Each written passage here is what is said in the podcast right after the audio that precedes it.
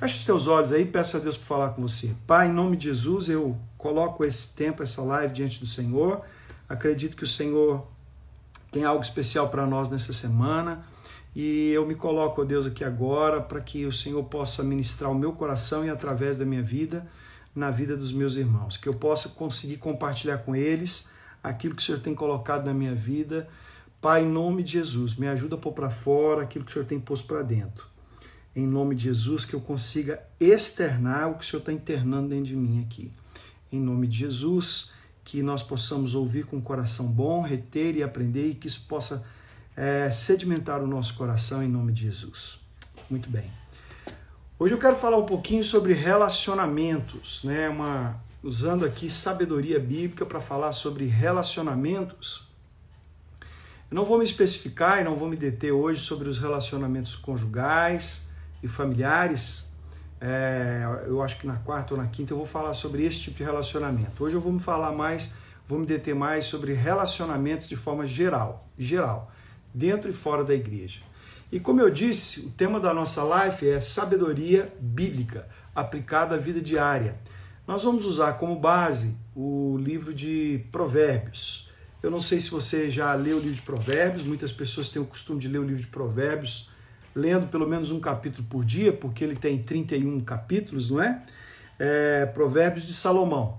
Esse livro de Provérbios, todo mundo diz, foi escrito por Salomão. Na verdade, teve quatro participações é, de, de várias pessoas, a maior parte é de Salomão, mas a gente é um consenso dizer que o livro de Provérbios é de Salomão, apesar que ele escreveu a maioria, eu acho que 25 ou 26 capítulos, mas é, nem todos foram escritos por ele. Provérbios, a palavra provérbios vem do latim proverbium, é, que quer dizer princípios, né, de ensinos, quer dizer é, aquilo que nós aprendemos. Existe muito por aí, né, muitos provérbios baseados na Bíblia, ou seja, mudados, transformados. Você já deve ter ouvido vários deles aí. Eu anotei alguns aqui só para te lembrar.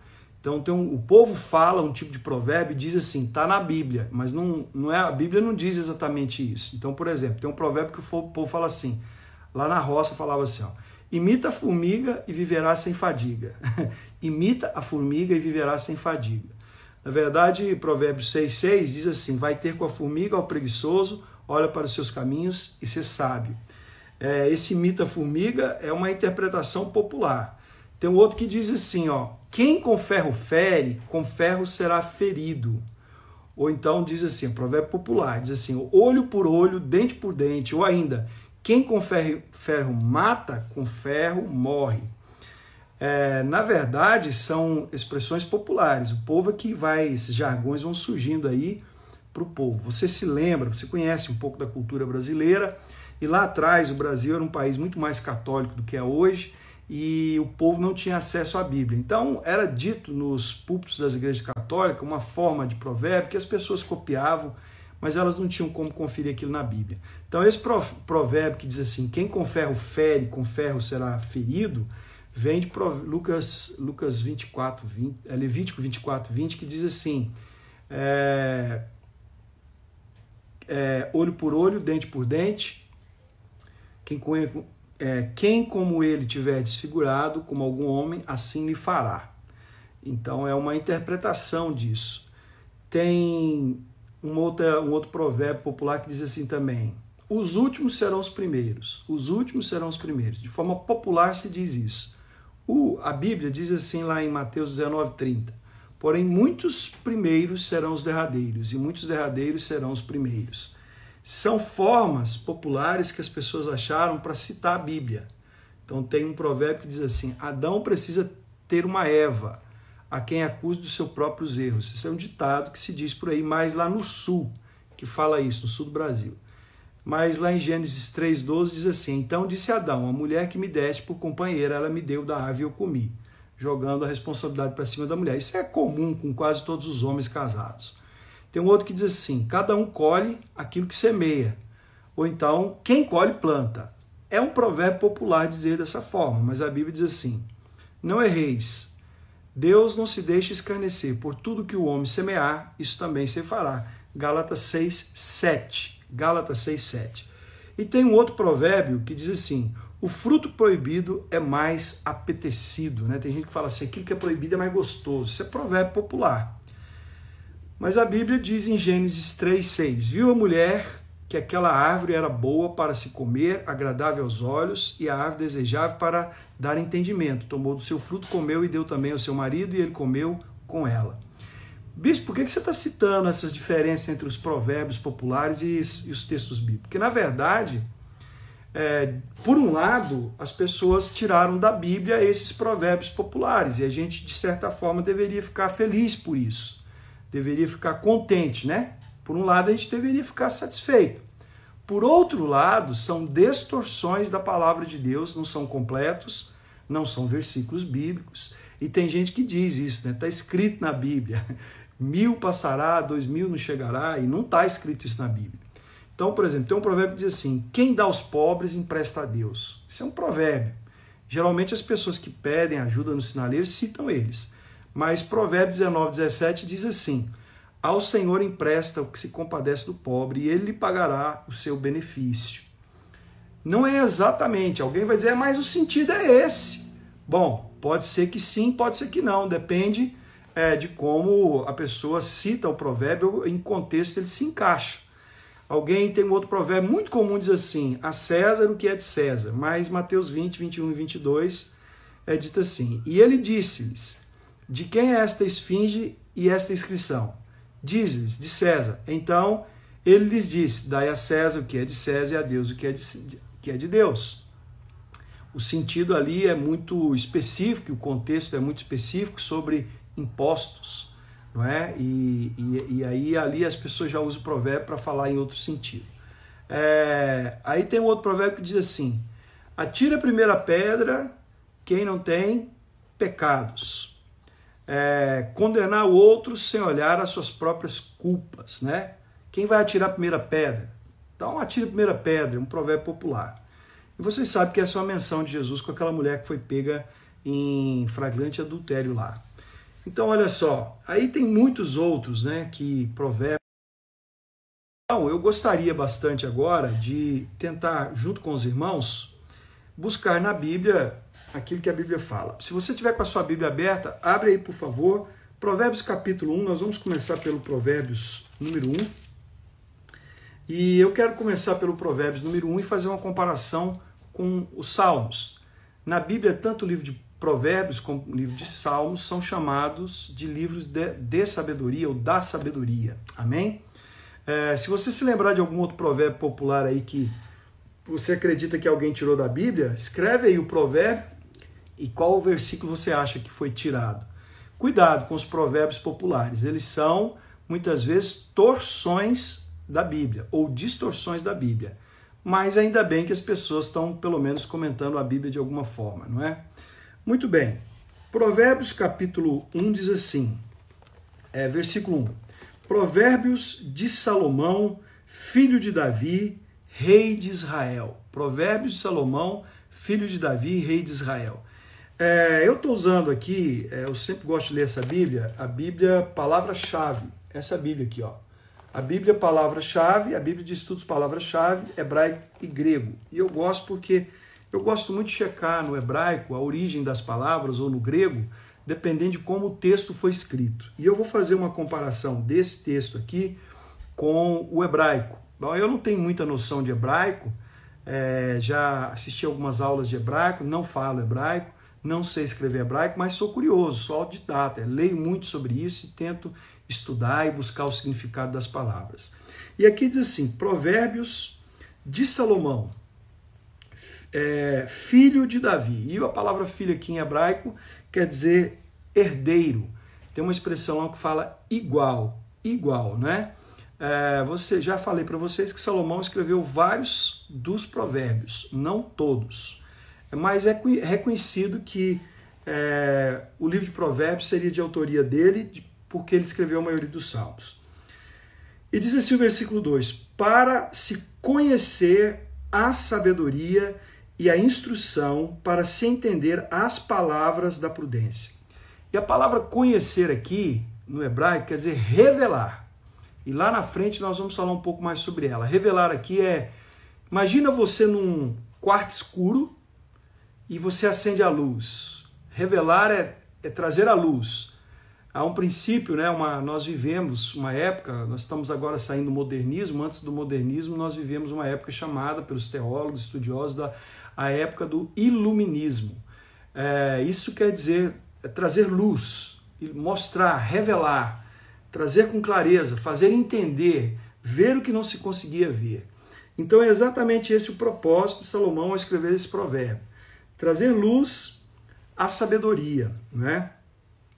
a instrução para entenderem as palavras da prudência, ou seja, palavras de bom senso. Versículo 3. Para receber instrução do entendimento. E essa palavra entendimento, aqui ela tem o mesmo radical, o mesmo é, origem no hebraico da palavra conhecer, entendimento e conhecer. E ela também quer dizer a mesma coisa, revelar, acender a luz. Vocês se lembram que antigamente, quando a gente tirava uma fotografia, você tirava o filtro, o, o, filme da máquina, era um rolo assim, você tinha que ir até o fim, enrolar até o fim o filme, tirava o filme da máquina, levava na loja do Fujioka ou da Kodak, e eles então levavam aquele filme para um quarto escuro e ali eles revelavam com uma luz especial, eles revelavam aquelas fotos. Se você abrisse a máquina sem enrolar todo o filme, a luz queimava as fotos e você perdia tudo. Lembra disso? Revelar aqui é isso. É saber o que Deus quer que nós é, guardemos na memória. Qual a imagem, qual o código, qual o contexto que Ele quer que a gente guarde. Então, é, versículo 3: Para receber instrução e entendimento, no caso aqui, revelação, aí diz assim: a justiça, para receber a revelação, a justiça, o juízo e a equidade. A justiça que é a justiça de Deus, não é a justiça do homem, não é a justiça própria. O juízo, né, a recompensa. A palavra juízo na Bíblia sempre vai falar de recompensa. Cada um de nós vai receber a recompensa segundo nós vivemos a nossa vida. Existe o julgamento é, para todos. Todos nós vamos ser julgados, todos.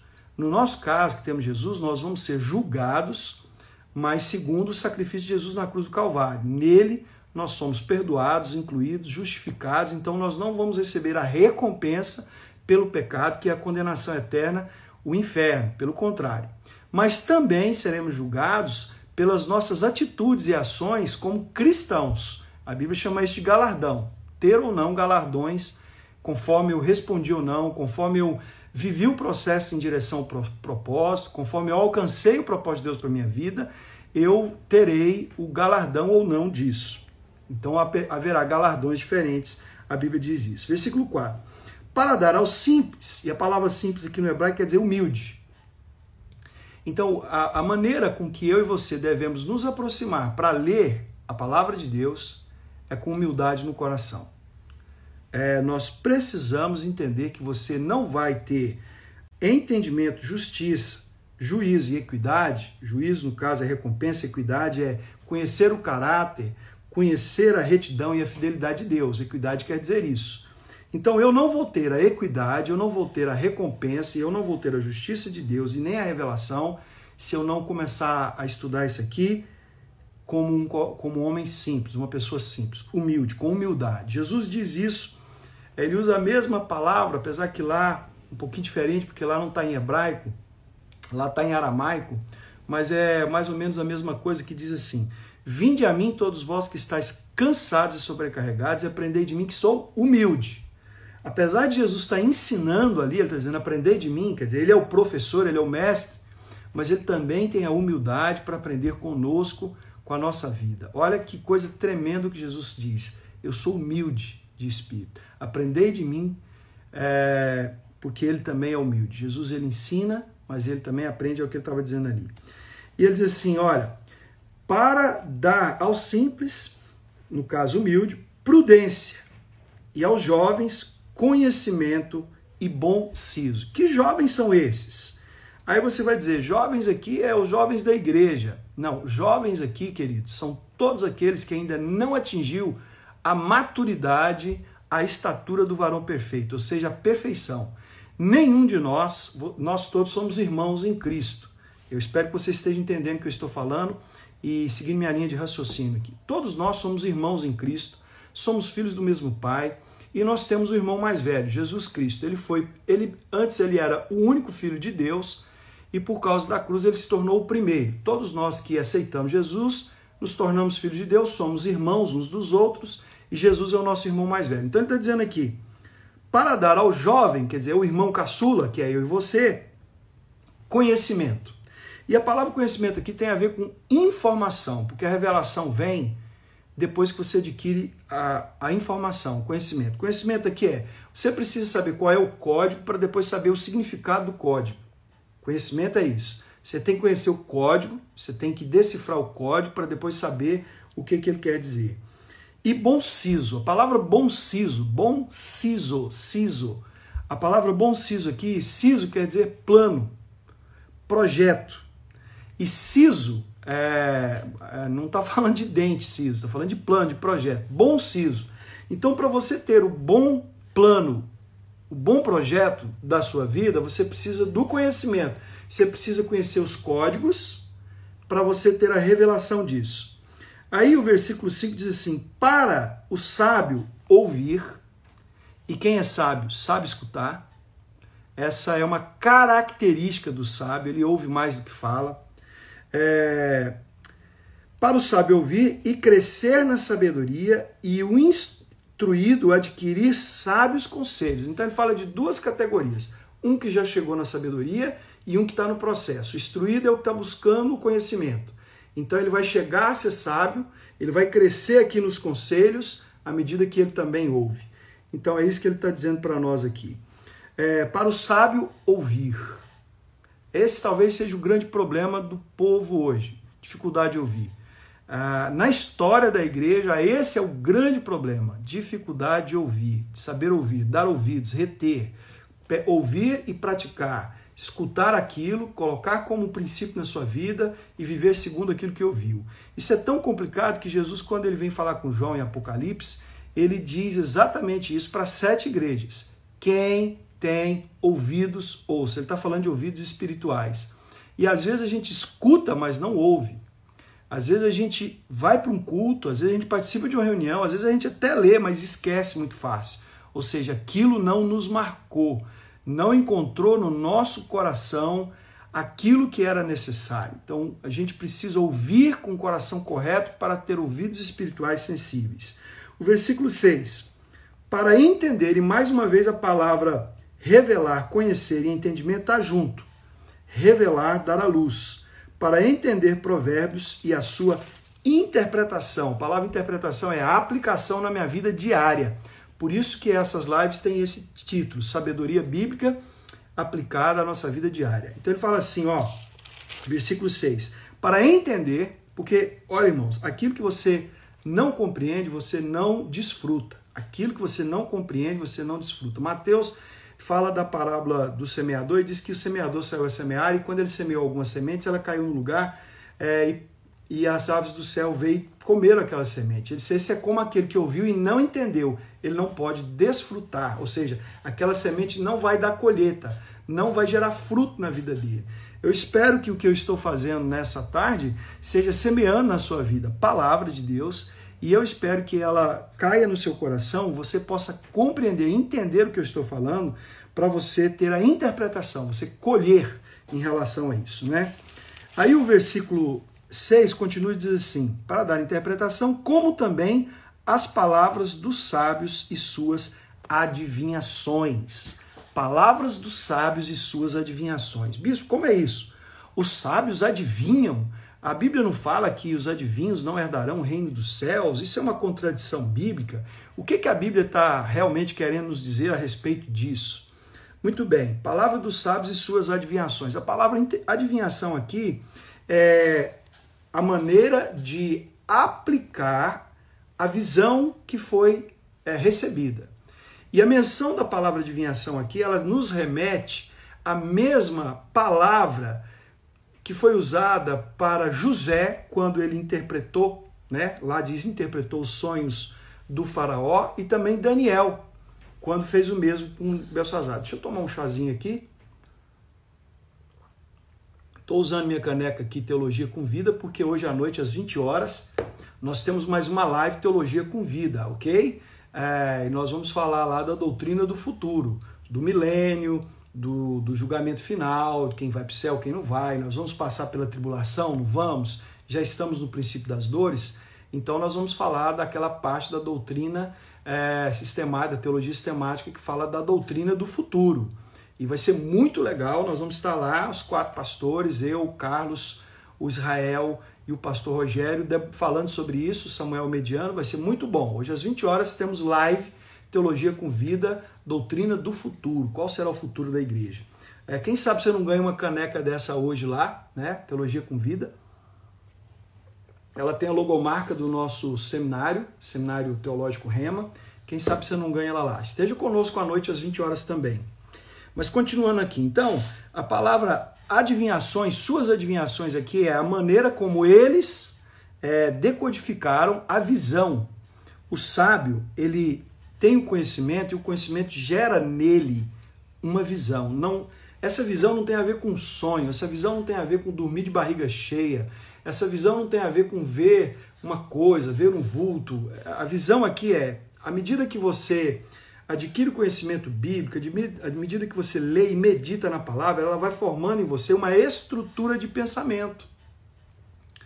É, à medida que você vai renovando a sua mente pela palavra de Deus, ela, tijolo a tijolo, né? cada, cada conhecimento, cada ensino que a palavra transmite para você, aquilo vai construindo uma fortaleza, uma estrutura de pensamento segundo o pensamento de Cristo. E em cima dessa estrutura, então, há uma interpretação por causa desses conceitos novos que você tem da palavra e uma maneira de você então agora entender, uma maneira de você compreender o que essa estrutura, o que essas o que esses ensinos, isso é chamado de visão. À medida que você se alimenta e você medita na palavra, ela te dá uma visão da vida, do cristianismo, do futuro. Essa visão aqui, quando você vai passar ela para as pessoas, é chamar de na Bíblia é chamar de adivinhação, ou seja, você viu o que ele não viu. Não é adivinhação no sentido de, de, de adivinhos, no sentido de cartomantes, de previsão de futuro. Não é isso. É uma visão no sentido de se você fizer isso, aquilo vai acontecer. Se você praticar isso, aquilo vai acontecer. No sentido de consequência. Ok? Então ele está dizendo isso. Versículo 7 diz assim. E o versículo 7 é o, é o, é o, esse versículo é a base de todo o livro de Provérbios. Versículo 7. O temor do Senhor é o princípio da ciência. Os loucos desprezam a sabedoria e a instrução. Há uma versão que diz assim: o temor do Senhor é o princípio do saber. E lá em Provérbios 10 também diz assim: o temor do Senhor é o princípio da sabedoria. Então, o que que gera, o que que nos traz sabedoria? O temor temor de Deus, não temor de medo, porque a gente tem medo do desconhecido. Aquilo que você conhece, você não tem medo, você tem respeito. Você tem o temor no sentido de obediência. Você tem o temor no sentido de honrar. Você tem o temor no sentido de você se submeter. É esse temor que está falando aqui. Não é o temor de medo, não é o temor de pânico, não é o temor de, de se esconder, não é o temor de evitar, mas é o temor de não deixar de fazer, é o temor de levar a sério, é o temor de dar importância. Então a palavra temor aqui ela significa respeito e honra. Então ele diz aqui: o temor do Senhor é o princípio da sabedoria, os loucos desprezam a sabedoria e a instrução, ou seja, os loucos desprezam o respeito. Os loucos fazem isso, só louco para não ouvir a Deus, não é? Nós dizíamos na live que nós fizemos sexta-feira que é, ninguém precisa provar é, quem Deus é, ou como alguns gostam de dizer, a existência de Deus. E eu estava dizendo isso, e os pastores também, disse isso no, mundo, no, disse isso no culto domingo à noite, Deus não existe. Deus não existe. Deus é. Eu e você existimos, porque nós nascemos, vivemos e morremos. Então nós temos uma existência. Existência é aquilo que tem começo, meio e fim. Deus não existe, Deus é. Deus é. Não sei se você consegue entender isso. Deus é. Eu anotei aqui, eu tive o zelo de tirar da Bíblia algumas expressões para falar para você o que Deus é. É. Em nenhum lugar Deus fala que ele existe. Em toda a Bíblia ele fala que Deus é. é e, e, a expressão mais forte é quando Deus fala para Moisés, eu citei isso no culto ontem, diga, o Moisés diz assim, quem que eu vou dizer, quem que me enviou? Ele diz assim, diga, o eu sou te enviou. E a palavra eu sou ali quer dizer, diga ao povo que eu sou o que eles precisam. O eu sou é o que eles precisam. O que, que você é? Eu sou o que você precisa, não o que você quer. Então, o que, que Deus é? Deus é o Todo-Poderoso. Gênesis 35, 11. Deus é amor. 1 João 4,16. Deus é santo. Isaías 54, 5. Isaías 47, 4, 1 Pedro 1,16, Deus é soberano, Atos 4, 24, Deus é curador, Salmo 103, 3, Deus é redentor, Isaías 59, 20, 54, 5, Deus é espírito, João 4, 24, Deus é o criador, Isaías 54, 5, Jeremias 10, 16, Deus é a luz, 1 João 4, 1, 5, Deus é o sol e ele é o escudo, Salmo 84, 11, Deus é a porção de Jacó, Jeremias 10, 16. Deus é a glória de Israel, 1 Samuel 15, 29. Olha só, Deus é, Deus é a esperança de Israel. Deus é a porção, Deus é a glória de Israel, 1 Samuel 15, 29. Deus é a minha fortaleza, Salmo 73, 26. Deus é agricultor, Deus é santo, Deus é o seu marido, Deus peleja por você, Deus é o seu esconderijo, Deus é o meu auxílio, Deus é a minha paciência, Deus é a minha consolação, Deus é a minha graça, Deus é maravilhoso conselheiro, Deus é forte, Pai da eternidade, príncipe da paz, torre forte, Senhor dos exércitos, Deus é zeloso, o Senhor que proverá, o Senhor que sara, o Senhor altíssimo, o Senhor da paz, Ele é o alfa, Ele é o homem, Ele é o primeiro, Ele é o último, o príncipe, Ele é o fim, Ele é o espírito. Olha só, deixa eu te dizer uma coisa para você. Se você quiser isso aqui em Salmos, você depois vai mandar uma mensagem para é, o WhatsApp da igreja. Eu quero o que Deus é. E eu mando essa relação, eu acho que eu anotei aqui cento e tantos versículos que falam o que Deus é, só para você poder ter isso aqui, ok? Mas vamos continuar aqui. Então diz assim, ó, versículo 8: Filho meu, ouve a instrução do teu pai e não deixes a doutrina da tua mãe. E aqui está falando de você honrar o seu pai e sua mãe, é, naturalmente, mas está falando também, queridos, sobre nós podermos entender que pai é Deus e mãe é a igreja. Eita, agora pegou, hein? Entendeu isso? Aqui a interpretação é Deus é o pai e a mãe é a igreja. No caso aqui, a igreja, no sentido da palavra de Deus a igreja que prega a palavra de Deus. A igreja que se baseia na palavra de Deus, não daquilo que é humano, ok? Não daquilo que é humano, daquilo que é a palavra de Deus. Aí ele continua no versículo 9, diz assim: Porque a diadema de graça serão para a tua cabeça e colares para o teu pescoço. Diz assim: quando eu busco a sabedoria do céu, é uma coroa, a sabedoria se torna uma coroa e um enfeite na minha vida. Você vai perceber que lá em, em Gênesis diz que o faraó colocou um colar em, Davi, em José quando ele interpretou o sonho. Exatamente isso. Por causa da sabedoria, as pessoas vão te ver é, de forma preciosa. Você é joia do Senhor quando você vive a sabedoria. Aí ele diz assim, versículo 9, versículo 10: Filho meu, se os pecadores com blandices te quiserem tentar, não consinta. Blandices aqui é palavras falsas, tentações tentações. Blandices quer dizer tentações. É uma referência de Mateus 4. Lembra quando Jesus foi levado para o deserto pelo Espírito e lá ele jejuou 40 dias? Os anjos estavam com ele, mas no final o diabo veio e o diabo veio sobre ele com é, blandices, tentações, palavras mentirosas, meias verdades. Uma meia verdade é uma mentira inteira. E qual era o propósito do diabo? Tirar ele da do propósito de Deus, tirar ele do propósito de Deus. Então, eu queria parar no versículo 10 e ir para o Salmo 1, porque o, o, o, o, Provérbios, esse Provérbios, Provérbios 1, ele está fazendo, esse momento, é uma menção ao Salmo de número 1.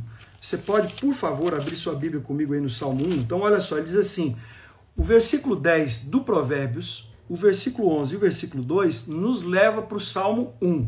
Vou ler o versículo 10, versículo 11, depois nós vamos lá para o Salmo 1.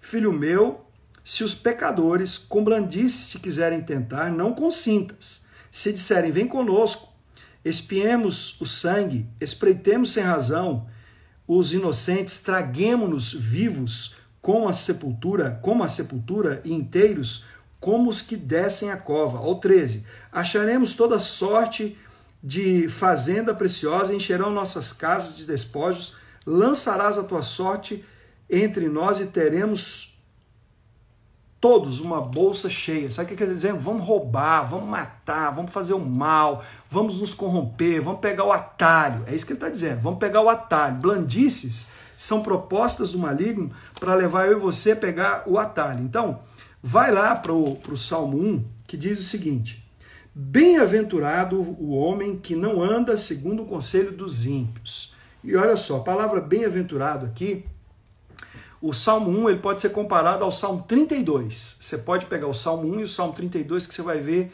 que eles têm é, a mesma fala. Só que o Salmo 1 fala de decisões e o Salmo 2, Salmo 32 fala de perdão. Perdão. Perdão. A decisão de você aceitar a Deus gera na sua vida perdão. A decisão de você crer no sacrifício da cruz traz sobre você perdão. Depois você lê mais tarde, você lê o Salmo 32. Mas olha aqui o Salmo 1, o que, que o salmista está nos dizendo aqui. O Salmo 1 diz assim: olha, o salmista está nos dizendo assim.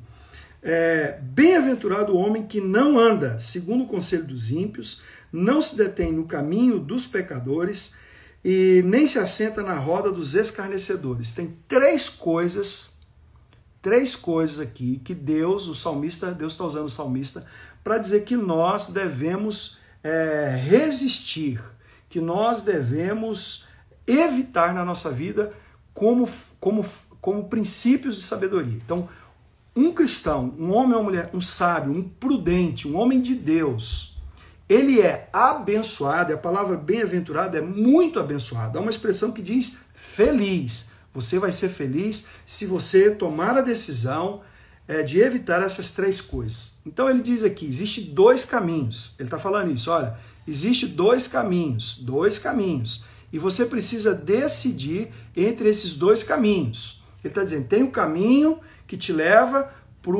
para a beira do, do rio, para onde a água tranquila passa. E tem um caminho que te leva para a destruição. Tem dois caminhos. Aí ele diz assim: ó, bem-aventurado o homem que não anda segundo o conselho dos ímpios. A palavra andar aqui é viver. Viver. O sentido dela é viver. É um estilo de vida. Andar é um estilo de vida. Que ele não vive segundo o conselho dos ímpios. O que é o conselho dos ímpios? Quando a gente fala conselho dos ímpios, a maioria dos crentes lembra dos amigos que não são crentes. A palavra ímpio quer dizer homem mau. Homem mau. É homem mentiroso. Homem. É, tem uma expressão forte para isso que eu esqueci agora. Homem perverso, essa é a melhor expressão. O ímpio quer dizer pessoa perversa, pessoa perversa, ok? Tanto pode ser um amigo seu que não conhece a Deus, como pode ser um crente dentro da igreja que não vive a palavra de Deus. Tem muito ímpio dentro da igreja, gente. Batizado, entrega dízimo, ora, vai no culto, tem ímpio dentro da igreja. Porque ele só fala que é crente, ele não tem a Bíblia como sua única regra de fé vive. Ele é perverso, ele é mau, ele cogita maldade. Ele cogita maldade. É, olha, você vai dizer assim, bispo, eu não sou ímpio. É, eu também vou dizer para você que eu não sou ímpio. Ah, por quê? Porque nós cremos em Jesus. Mas a expressão ímpio ela é uma expressão dura. Sabe o que quer dizer expressão ímpio? Aquele que deseja o mal, aquele que pensa no mal. Outro dia eu falei isso e algumas pessoas ficaram até escandalizadas, mas é exatamente isso que quer dizer. Então, preste atenção. O cara vem com o carro, você está atravessando a rua, ele fura o sinal e te atropela. Você é um cristão. Aí essa pessoa vem para você e te pede perdão. Você quebrou a perna, você teve uma fratura exposta. Você perdoa? Você perdoa essa pessoa? Ou você quer que a polícia venha, abra um processo contra ela, você quer que ele te indenize. Eu perdoo, mas você tem que pagar. Perdão é anular a dívida. O ímpio não perdoa. Então você ouviu dizer que um malfeitor pegou uma, uma moça, 14, 15 anos, e a estuprou. Você desejaria o que para esse homem? Estuprou uma criança, matou um inocente. A maioria de nós, talvez, talvez você e eu vamos dizer que não, mas a maioria de nós gostariam que essa pessoa pagasse do mesmo jeito. É o provérbio que eu citei lá atrás: olho por olho, dente por dente. Quem com ferro fere será ferido. Provérbio popular. E olha só, querido, é os ímpios que pensam isso. A vingança está no coração do ímpio. A nossa vingança é Deus que, que gera. Muito crente está vivendo como ímpio. Não porque está bebendo, não porque está adulterando, não porque está. mas por causa do sentimento do coração. Isso é duro, isso é difícil. Então, ímpio é isso. Tem gente dentro da igreja que é ímpio. Eu espero que eu e você não sejamos ímpios. Mas o texto continua. Então, está dizendo assim: aquele que não vive segundo o conselho do ímpio. O ímpio pode ser seu amigo, pode ser alguém dentro da igreja, mas a maioria dos meios de comunicação são ímpios que escrevem ou que falam. A maioria dos meios de comunicação, olha, vou falar para você abertamente aqui: Rede Globo, é, SBT, TV Cultura, porque a Rede Globo é uma rede, né? A, a, TV Cultura ela é, uma, ela é uma televisão da Fundação Anchieta, Padre Anchieta, que é uma fundação da Rede Globo. Então, a Rede Globo e a TV Cultura têm a mesmo, mesma ideologia. O UOL, mesma ideologia, a GNT, o G1, esses, tudo isso daí. É, a mesma coisa, a, o, a Band. É, não é porque a pessoa, a gente gosta da pessoa, é, você talvez, talvez você admira aí o Datena, porque ele fala a verdade, mas ele é ímpio. Ele é ímpio, ok? Ele não é crente. Aí agora o trem vai ficar pior, porque o que eu vou falar você vai ficar chateado. Bolsonaro, ele não é crente. Tá ok? Ele é mil vezes melhor do que o que estava aí que o Lula, do que a Dilma, do que o Temer, mil vezes melhor. Mas ele não é crente. Ele é cristão no sentido de ser católico. Ele não é cristão no sentido de ter aceitado Jesus e abandonado a vida dele. Não há uma mudança de vida, uma transformação. O Bolsonaro, não estou falando mal do Bolsonaro nem dizendo que ele não tem que ser o presidente da República. Não, não há outro hoje para estar no lugar dele e nem sei se ele vai dar conta, porque o estilo de, de, de governo que ele adotou, não sei se ele vai conseguir chegar lá mas ele é ímpio. O Bolsonaro é ímpio. O Mouro é ímpio. A Bíblia diz assim: quem vive no conselho do ímpio? Então, se a mídia, se os jornais, se a TV Globo, se os telejornais, se os políticos te influenciam, preste atenção. Ele é um ímpio? Porque a Bíblia diz assim: olha, bem-aventurado aquele que não anda no conselho do ímpio, conselho, no conceito, nos padrões, nos paradigmas do ímpio. Não é porque o ímpio faz que eu vou fazer. Não é porque o Bolsonaro fala palavrão, eu vou falar. Não, não é porque o Bolsonaro papapá, eu vou querer usar uma arma também. Eu não ando no conselho do ímpio. E nem você devia andar. A segunda coisa que ele diz que nós devemos, é, três atitudes que nós devemos evitar com os ímpios é se deter no caminho dos pecadores. Ou seja, perder tempo com quem está vivendo uma vida de pecado. Perder tempo com quem está vivendo uma vida de pecado. Caminho aqui é vida. Jesus diz: Eu sou o caminho, a verdade e a vida. Quer dizer, ele é o único caminho que nos leva a Deus, mas tem caminhos que levam para a perdição. Jesus é o único caminho que leva a Deus, mas existem caminhos que nos levam à perdição que nos levam para o inferno. Então, quando você começa a perder tempo com gente que está vivendo uma vida de pecado, você não vai sair do lugar. Eu não estou dizendo que você não tem que ajudar o pecador, eu não estou dizendo que você não tem que aconselhar, pregar o evangelho, perseverar. Não é isso. Eu estou dizendo quando você se torna conivente, complacente, você sabe que a pessoa não mudou de vida, está vivendo aquela vida errada e você está ali alisando aquilo, não fala a verdade para ela, não confronta ela com a verdade, não põe a verdade diante dela para dizer isso é pecado, você precisa abandonar o pecado, você precisa sair disso. Você precisa largar mentira, você precisa largar corrupção, você precisa largar o jeitinho, você precisa largar essas coisas. Você precisa abandonar isso. Aí ele diz assim: a terceira coisa que nós precisamos ter atitude de evitar. Não se assenta na roda dos escarnecedores. E a expressão aí, escarnecedores, é, fala daqueles que zombam, que ridicularizam a palavra de Deus. O que é sentar na roda dos escarnecedores? Né? Onde tem ali o conselho, aquela, aquele, aquela, aglomer, aquele, aquela concordância, a roda quer dizer concordância de zombadores, de caluniadores, de, de ridicularizadores, eu não vou me assentar. Agora que o bicho vai pegar. Quando você liga a sua televisão e você vê lá Jornal Nacional, um monte de outra coisa, escarnecendo das coisas de Deus, do povo de Deus, Acho que eu não preciso de falar mais nada, né? Preciso de falar mais nada. Escarnecedores. Dependendo do filme que você vê na Netflix, aquilo é um escárnio. A palavra de Deus, aos princípios da palavra de Deus. É uma zombaria. Às vezes o que você ouve na televisão, no jornal, num programa de atualidade, atualidade ou até mesmo nesses nesses, como é que chama aí, gente? Como é que chama? É, é, nesses tipo BBB, como é que chama aquele tipo de programa lá? Nesses, ah, esqueci o nome aqui agora, o trem sumiu tudo. É, quando você está na frente daquilo, aquilo é, aquilo é uma zombaria das coisas de Deus. E tem muito crente que perde tempo, horas e horas diante dessas coisas. Gente do céu. A Bíblia está dizendo que bem-aventurado o homem que não, que não, que não, que não é, anda no que não anda no conselho ímpio, que é, não se detém no caminho dos pecadores e que não se assenta na roda dos escarnecedores. Então você precisa saber se você quer ser bem-aventurado ou não. Talvez você não está vivendo uma vida de bem-aventurança por causa disso. Talvez porque você está se sentando na roda dos escarnecedores, daqueles que escarnecem das coisas de Deus. O escárnio aqui é das coisas de Deus.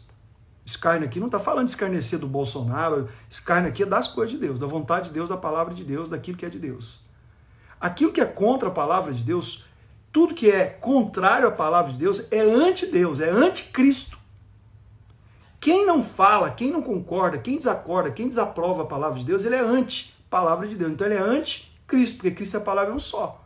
E quando você senta para ficar vendo aquilo, então, por exemplo, tem um negócio aí, Portas do Fundo, negócio de humor. Aqueles caras escarneiam, eles, eles fazem um escárnio da palavra de Deus. Escárnio. Eles zombam da palavra de Deus. Eles zombam dos crentes, zombam da palavra, zombam da Bíblia. E aí? Aí o versículo diz assim, ó.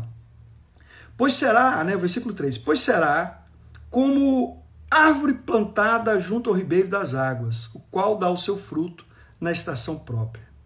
Árvore aqui, queridos, está dizendo da sua vida. Árvore, a Bíblia nos compara com árvores, né? A Bíblia diz que, em Isaías, diz que nós somos carvalhos de justiça. Lá no Jardim do Éden, Jesus era tipificação da árvore da vida. A árvore da vida ali era a tipificação de Jesus.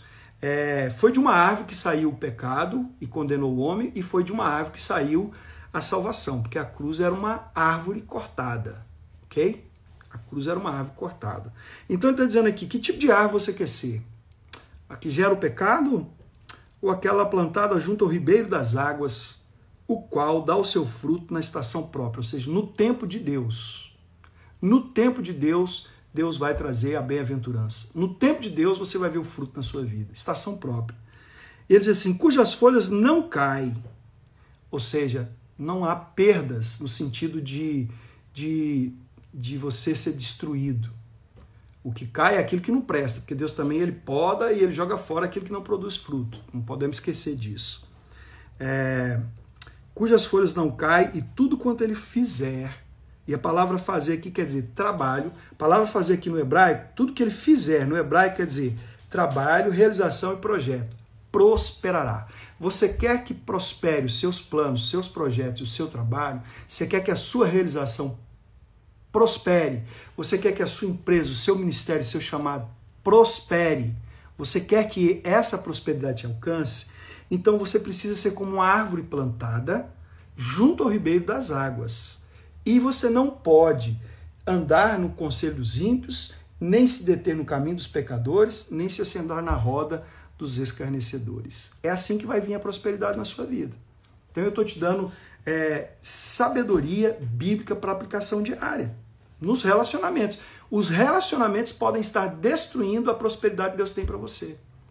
Porque se você anda no conselho do ímpio, se você é, gasta tempo com os pecadores, e se você se assenta, não é? Se você se conforma, se você aceita a forma, é, Hebreus 12 fala: não entreis na forma. Se você permite que, o, que o, o, modo de vida dos escarnecedores, se você também faz piada de crente, você pega as piadas dele para fazer piada com, com os irmãos, se você também ri, debocha das coisas dos crentes, você está fazendo a mesma coisa ali. Você sentou e você está concordando, compactuando com aquilo. Talvez é por isso que a sua prosperidade está travada, por causa desse tipo de relacionamento. Versículo 4 diz assim: Não são assim os ímpios, mas são como é, a palha, como o moinho que o vento espalha, como a palha que o vento leva. Então tem duas, dois princípios aqui: ou você é árvore ou você é palha. Ou você é árvore ou você é palha. Você tem que decidir. Ou você é árvore ou você é palha. Aí o versículo 5 diz assim: é, pelo que os ímpios não subsistirão no juízo, na recompensa. Quer dizer para você que às vezes você olha para o ímpio e acha que ele está fazendo tudo isso e está sendo boa a vida dele, mas a recompensa dele virá, o juízo virá. Nem os pecadores na congregação dos justos. Congregação, irmãos, é onde nós vamos viver lá no céu.